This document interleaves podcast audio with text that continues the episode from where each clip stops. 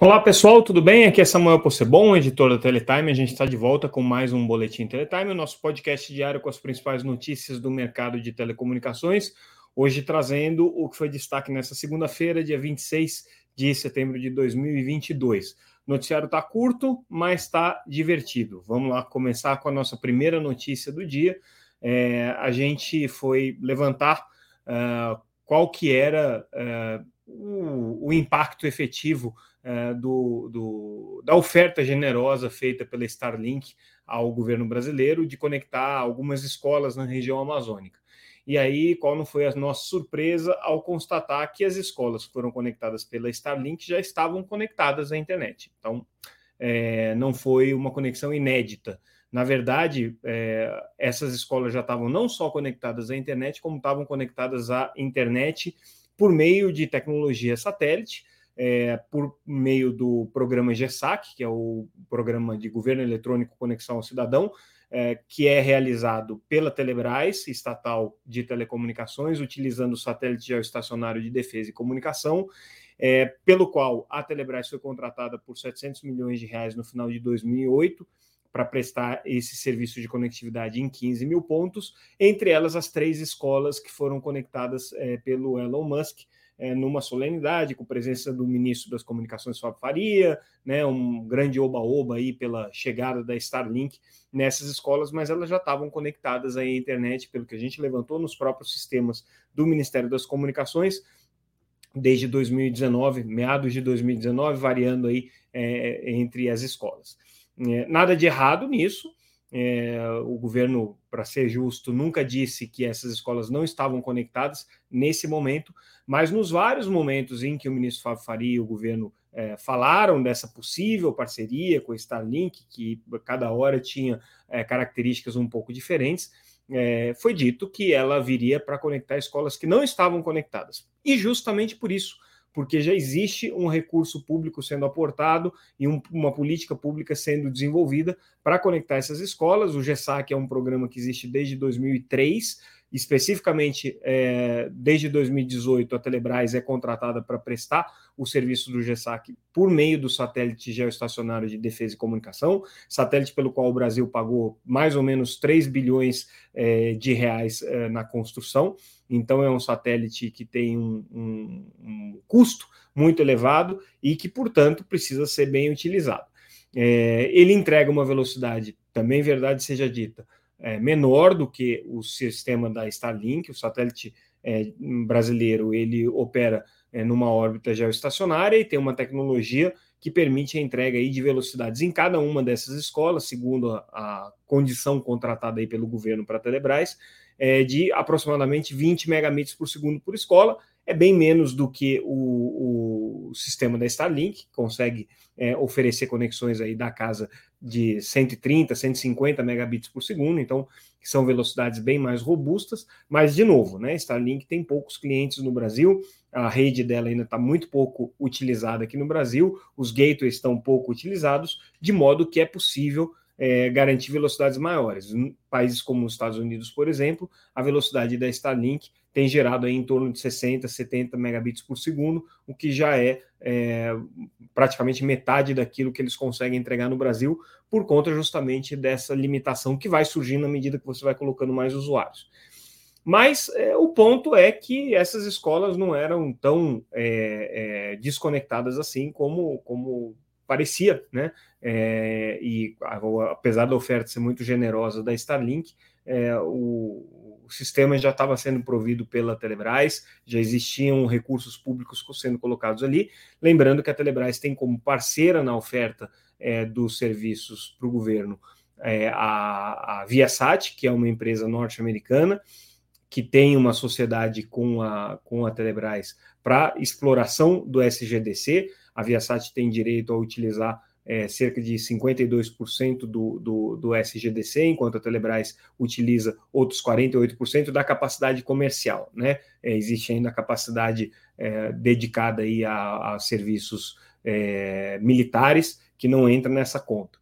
Mas na capacidade comercial, a, a Viasat tem o direito de explorar aí um pouco mais de 50% da capacidade do satélite e a Telebrás para fazer oferta de serviços ao governo um pouco menos de 50%. E aí, em contrapartida, a Telebrás utiliza toda a estrutura de terra, estrutura de instalação e os equipamentos é, da Viasat, e a Viasat entra como, como, como sócia é, na prestação dos serviços é, ao governo. E, da mesma maneira, a Telebrás também se beneficia caso a Viasat comece a ter resultados positivos no segmento comercial. Então, existe aí uma parceria entre as duas empresas é, e a Viasat, curiosamente, é a maior ou uma das maiores concorrentes da, da Starlink nos Estados Unidos. Né? São empresas aí que disputam o mesmo mercado de banda larga residencial, ainda que no caso da Viasat ela tenha optado pela tecnologia geoestacionária e é, a Starlink, como a gente sabe, utiliza satélites de órbita baixa, satélites de órbita LEO, que tem essa característica de serem é, mais potentes, mas ao mesmo tempo tem um custo muito maior de, de operação e de instalação dos equipamentos. Então, esse aí é o bastidor da história. Semana passada a gente deu essa notícia, hoje a gente aprofundou um pouquinho mais. Confere lá no site, tem o nome das escolas, tem lá a foto do, do, do sistema de acompanhamento das instalações do GESAC. Então, é, a matéria aí está bem, bem apurada nesse sentido.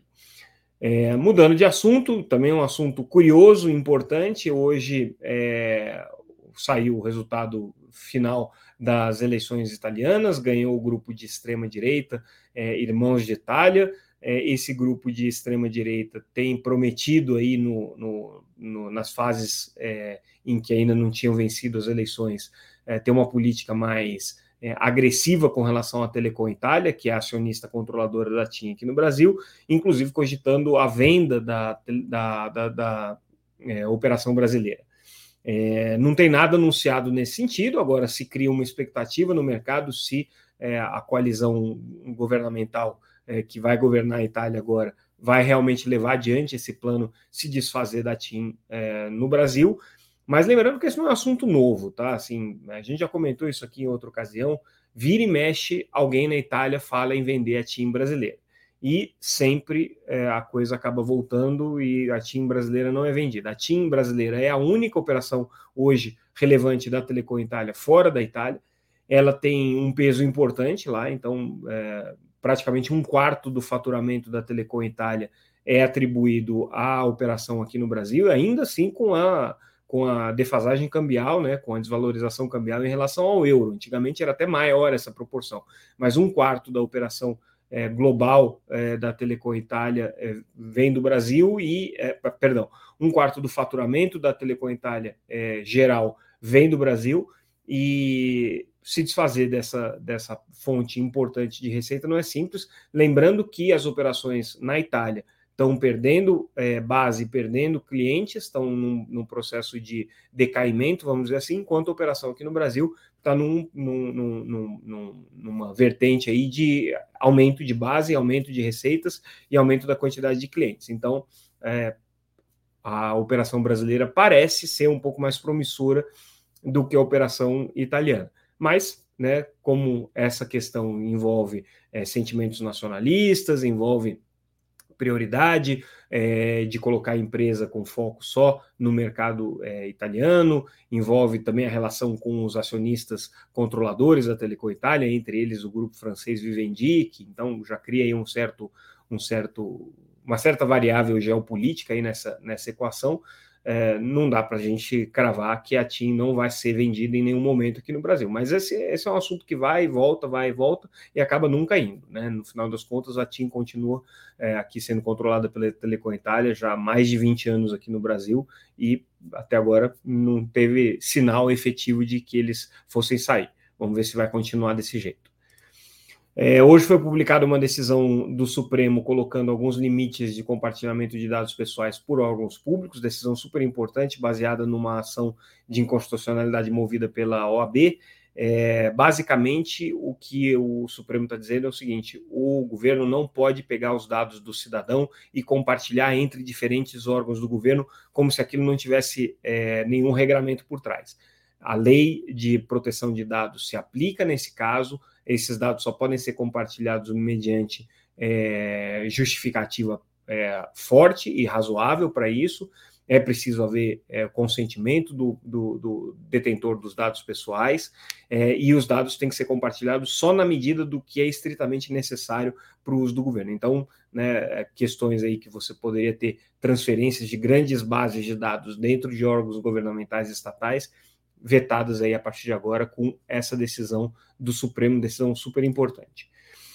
É, no evento da Furukawa, que está acontecendo essa semana em São Paulo, eles anunciaram aqui os planos de ampliar a fabricação do que eles chamam de fibra, fibra invisível, né? que na verdade é uma fibra que você consegue fazer é, o cabeamento indoor, o cabeamento dentro é, do, das residências ou dos, dos estabelecimentos comerciais, sem que você precise utilizar os dutos, sem que você precise furar a parede, você consegue, num processo muito simples de instalação, colocar isso acompanhando o rodapé, acompanhando é, a, a, própria angulação das paredes, e você faz essa distribuição de uma maneira muito mais eficiente. É uma tecnologia é, que já tem outros fabricantes aí que trabalham nessa linha.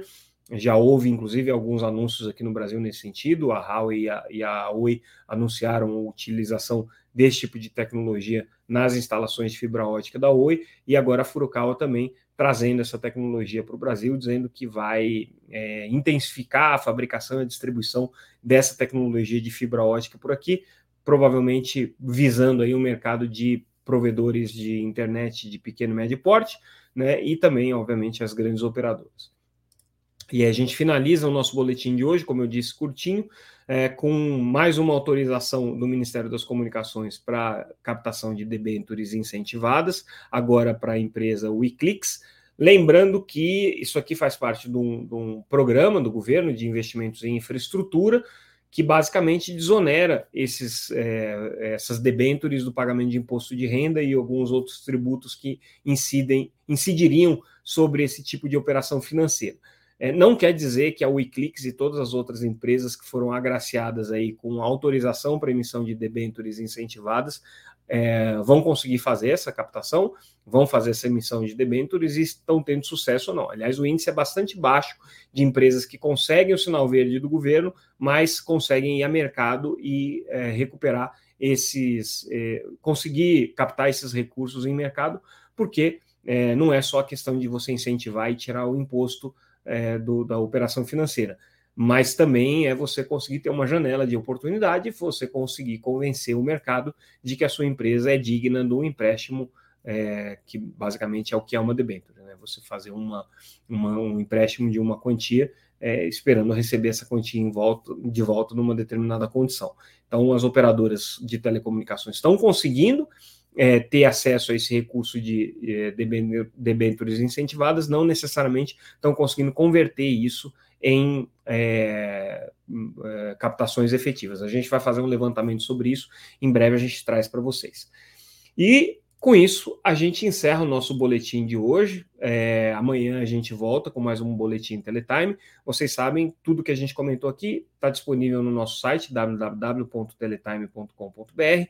É gratuito, também nas redes sociais, sempre como arroba Teletime News, é, Twitter, LinkedIn, Facebook, Instagram e YouTube, onde esse podcast também está disponível, além das principais plataformas de podcast. Ficamos então por aqui. E amanhã a gente volta com mais um Boletim Teletime. Mais uma vez, obrigado pela audiência. Até mais, pessoal.